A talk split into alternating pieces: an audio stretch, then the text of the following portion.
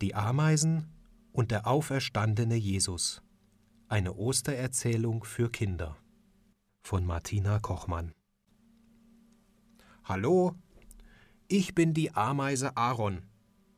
In der letzten Zeit habe ich aufregende Sachen erlebt. Hast du schon gehört, was mit Jesus passiert ist? Es war ganz traurig. Er musste am Kreuz sterben. Ich fand es sehr ungerecht, denn er hat nichts Schlimmes getan. Und seine Mutter musste alles mit ansehen. Sie hat mir sehr leid getan. Aber dann, drei Tage nach seinem Tod, ist etwas Seltsames passiert. Ich war gerade unterwegs mit meiner Ameisenkolonne in einem Garten in Jerusalem.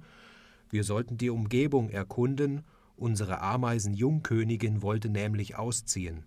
Ein neues Nest in der Nähe musste gefunden werden.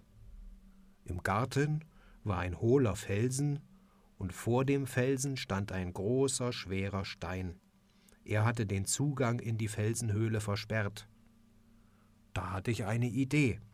Alle Ameisen aufgepasst, sprach ich zu der Ameisenkolonne. Wir Ameisen passen überall durch. Seht ihr diesen großen Stein? Alle nickten zu. Durch diese klitzekleine Ritze rechts können wir leicht in die Höhle hineingelangen.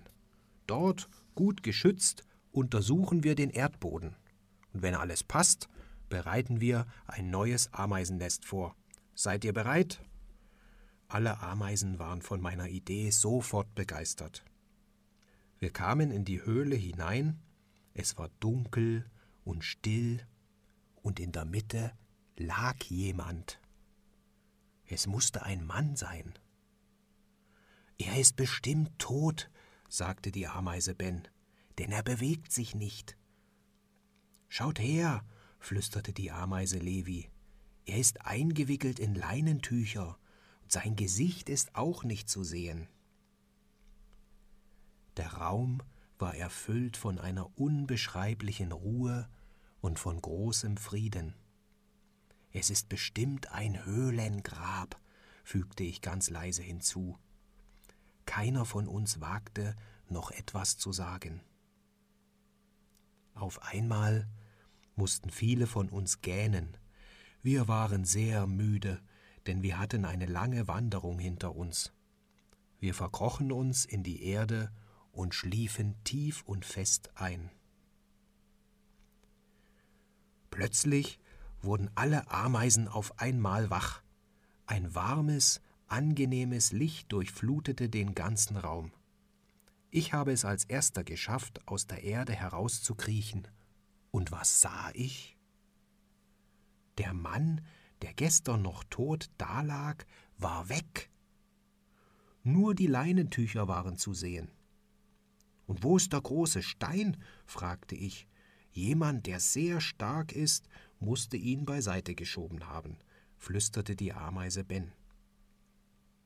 Waren es etwa diese zwei Männer in den strahlend weißen Gewändern? fragte ich Levi. Sie sitzen nämlich dort, wo vorher noch der tote Mann lag. Hm, ja, vielleicht, sagte ich. Sie haben aber keine großen Muskeln und wirken außerdem sehr fröhlich und gar nicht angestrengt, fügte Levi hinzu. Wer weiß, sie wirken sehr außergewöhnlich. Es könnten auch zwei Engel sein, dachte ich laut nach. Nach einer Weile rannte ich aus der Höhle hinaus, denn ich hörte jemanden weinen. Draußen stand eine sehr traurige Frau. Sie war dunkel angezogen, ihre Augen waren rot und voller Tränen. Die Frau schaute plötzlich in das Grab hinein, die zwei Engel fragten sie, Warum weinst du? Mit zittriger Stimme antwortete sie, In dieses Grab wurde vor drei Tagen Jesus hineingelegt. Jetzt ist er nicht mehr da. Jemand muss ihn weggenommen haben, und ich weiß nicht, wo er jetzt liegt. Ich wollte mich von ihm noch einmal verabschieden. Ihre Augen füllten sich wieder mit Tränen, einige Ameisen mussten auch schluchzen. Hinter der Frau stand plötzlich ein Mann. Er strahlte etwas unbeschreiblich Schönes und Ruhiges aus. So etwas habe ich zum ersten Mal gestern im Grab gespürt. Er sagte mit einer sehr angenehmen Stimme Frau, warum weinst du? Wen suchst du? Die Frau drehte sich um, konnte wegen der Tränen den Mann aber kaum erkennen. Ihr Taschentuch war auch schon ganz nass. Sie sagte zu dem Unbekannten Wenn du ihn weggebracht hast, sag mir bitte, bitte, wo er liegt. Ich will ihn holen.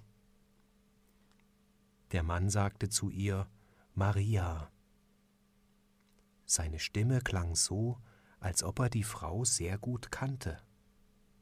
Nun kannte auch die Frau den geheimnisvollen Mann. Meister, Jesus, du bist es. Du bist also nicht tot? Wow, sagte Ben.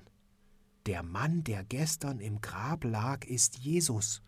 Er lebt wieder. Ist das nicht toll? Wie kann denn so etwas passieren? Es ist unglaublich, wunderte sich Levi.